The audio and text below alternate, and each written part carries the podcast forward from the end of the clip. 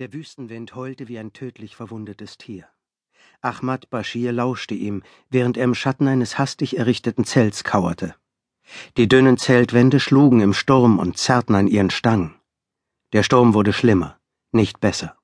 Er gab sich Mühe, nicht darauf zu achten, und wandte seine Aufmerksamkeit wieder dem freigelegten Grab vor ihm zu.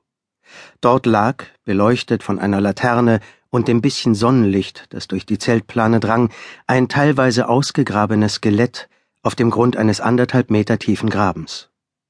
Nicht weit von den Füßen des Skeletts war eine Steintafel zum Vorschein gekommen, und die Hand umklammerte noch eine Röhre aus Metall. Bashir untersuchte das Metallrohr.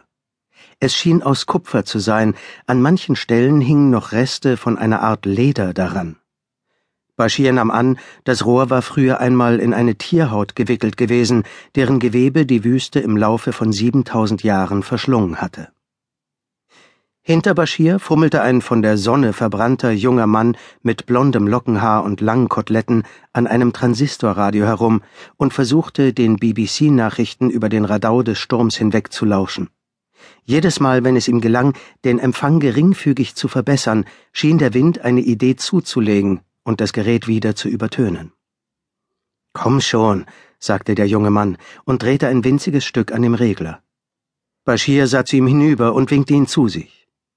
Leg das weg, Peter. Komm lieber hierher und sieh dir das an. Peter Mackenzie war ein amerikanischer Anthropologe, der gerade erst sein Studium beendet hatte. Er war zusammen mit mehreren anderen in den südlichen Iran gekommen, um bei Bashirs Ausgrabung mitzuarbeiten. Die Hauptunternehmung fand 30 Kilometer weiter östlich statt, wo sie nach Bashirs Überzeugung eine der ältesten Siedlungen im Iran gefunden hatten, älter sogar als die Stadt Ur jenseits der Grenze im Irak. Sie hatten außerdem Wegweiser zu einer Handelsstraße gefunden, die sie wiederum zu dem Grab geführt hatten, über dem sie nun standen. Nach dessen Entdeckung hatten Bashir und Mackenzie das Zelt aufgestellt, um die Grabung vor den Elementen zu schützen. Doch die beiden Männer hatten nicht erwartet, selbst darunter Zuflucht suchen zu müssen. Dafür hatte ein wütender Sandsturm gesorgt, der sie seit zwei Tagen gefangen hielt. Da es sonst nichts zu tun gab, hatten sie die Ausgrabung fortgesetzt, zumindest bis die Ereignisse in Teheran Mackenzie abgelenkt hatten. Es wird übel, sagte der junge Mann. Woran merkst du das? Ich kriege das eine oder andere mit, beteuerte Mackenzie. Sie haben den Flughafen geschlossen. Flüge werden in andere Länder umgeleitet. Als die Demonstrationen gegen den Schah und den amerikanischen Einfluss begannen, hatten die meisten von Bashirs Amerikanern das Land verlassen. Aber Mackenzie war einer von zweien, die geblieben waren, eine Entscheidung, die er jetzt zu bedauern schien. Es heißt, der Schah ist verschwunden oder tot, verkündete Mackenzie. Sie nehmen Geiseln. Seit Monaten herrschte Unruhe. Nach Jahrzehnten der Verfolgung wendete sich das Blatt. Und auch wenn Bashir fand, dass ein Wandel überfällig war, hatte er schwere Bedenken hinsichtlich der Männer, die diesen Wandel anführten. Manche Leute erwarteten, dass sie eine Demokratie einführten, aber die meisten waren überzeugt, sie würden den Iran bei einem Sieg ins Mittelalter zurückwerfen. Bashir betete zu Allah, es möge nicht so kommen, aber das Pendel war unter dem Schah so weit in die eine Richtung ausgeschlagen, dass es zwangsläufig in die andere über das Ziel hinausschießen musste, sobald er fort war. Teheran ist weit weg, sagte er. Glaubst du wirklich, sie fahren mitten in einem Sandsturm ein paar hundert Kilometer durch die Wüste, nur um nach zwei Amerikanern zu suchen? Mackenzie sah sich um und hörte, wie der Wind das Zelt sandstrahlte. Bashirs Logik schien ihm einzuleuchten. Und überhaupt, sagte Bashir, bist du inzwischen sehr braun. Ich stecke dich in eine Burka, damit man dein Gesicht nicht sieht, dann werden sie dich für meine Frau halten. Bei dieser Vorstellung geht es mir nicht viel besser, sagte Mackenzie. Bashir lächelte. Was denkst du wohl, wie es sich für mich anhört? Der junge Amerikaner wirkte nicht weniger beunruhigt, aber schließlich schüttelte er den Kopf und fing an zu lachen. Er legte das Radio weg, ließ es aber eingeschaltet. Er kroch zu dem Graben hinüber. Was versetzt dich denn nun so in Aufregung hier? Schau genau hin, sagte Bashir und zeigte auf das Metallrohr. Markierungen waren darauf zu sehen, nicht aufgemalt oder gezeichnet, sondern in die Oberfläche gehämmert, wie mit einem Riesenstempel. Mackenzie riss die Augen auf. Wie die Kupferschriftrolle vom Toten Meer. Genau, sagte Bashir. Wenn unsere Theorie stimmt, könnte dieses Ding so alt sein wie die Behausungen, die wir gefunden haben.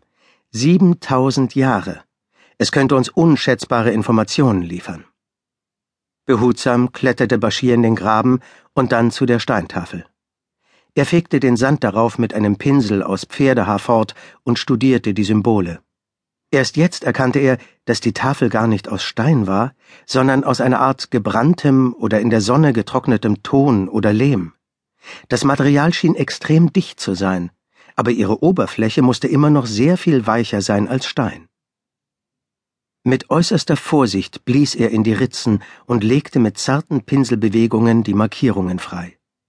Mackenzie richtete eine Taschenlampe auf die Oberfläche. Mit Hilfe der zusätzlichen Beleuchtung konnte Bashir den Typus der Schrift identifizieren. Was siehst du? fragte Mackenzie. Ein Hochgefühl durchströmte Bashir, in das sich sofort wehmütige Enttäuschung mischte. Elamische Bilderschrift, sagte er. Es war eine der ältesten Schriftformen, die der Menschheit bekannt waren. Zu Bashirs Unglück war sie außerdem nicht lesbar.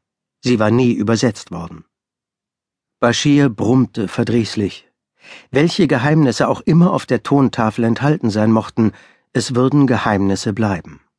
Er sah wieder zu der Kupferrolle und vermutete, dass die Informationen in der Hand des Toten sicher in derselben Schrift verfasst waren. Pech, sagte Mackenzie, der offenbar das Gleiche dachte. Aber es ist trotzdem ein unglaublicher Fund. Bashir nickte, aber er hörte nicht richtig zu. Ein Zeichen in der Mitte der Tafel hatte seine Aufmerksamkeit geweckt.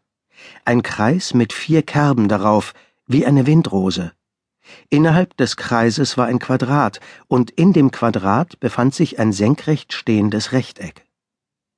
Das Symbol unterschied sich von der elamischen Bilderschrift, sowohl was die Art der Zeichnung als auch die Tiefe anging, in der sie eingemeißelt war. Es passte zu nichts anderem auf der Tafel, und doch hatte er es schon einmal irgendwo gesehen. Das Geräusch eines Reißverschlusses, der aufgezogen wurde, und ein plötzlicher Windstoß lenkten ihn ab. Als er den Kopf wandte, sah er Jan Davis, den anderen Amerikaner, im Eingang stehen. Auf seinem Gesicht stand panische Angst. Schließ das Zelt, sagte Bashir, da der Sturm Sand und Staub hereinblies. Wir müssen hier weg, sagte Davis direkt an Mackenzie gewandt, ohne Bashir zu beachten. Jan, rief Bashir, bitte. Sie kommen, erwiderte Davis. Sie waren bei der anderen Ausgrabung und haben nach den Amerikanern gesucht. Mackenzie sah Bashir an. Als nächstes kommen Sie hierher, fuhr Davis fort. Männer mit Waffen in LKWs. Wir müssen fort. Bist du dir sicher? fragte Mackenzie. Sie haben Ebi und Farid beschuldigt, Verräter zu sein und sie erschossen. Der Rest ist geflohen. Bashir wandte sich wieder der Tafel zu. In seinem Kopf drehte sich alles und ihm wurde schlagartig übel. Ebi und Farid waren Iraner wie er, von seiner Universität. Zwei seiner besten Studenten, jetzt tot durch die Hand der Revolutionäre. Wir müssen weg, Ahmad, flehte Mackenzie. Bashir wusste, dass Peter recht hatte. Er wusste, er hatte unterschätzt, in welchem Ausmaß sein Land den Verstand verloren hatte. Horcht, sagte Davis und stellte das Radio auf volle Lautstärke. Durch das statische Rauschen hörten sie Fetzen der Reportage. Haben Sie inzwischen die amerikanische Botschaft gestürmt? Sie paradieren in den Straßen, verbrennen Flaggen, rufen Tod den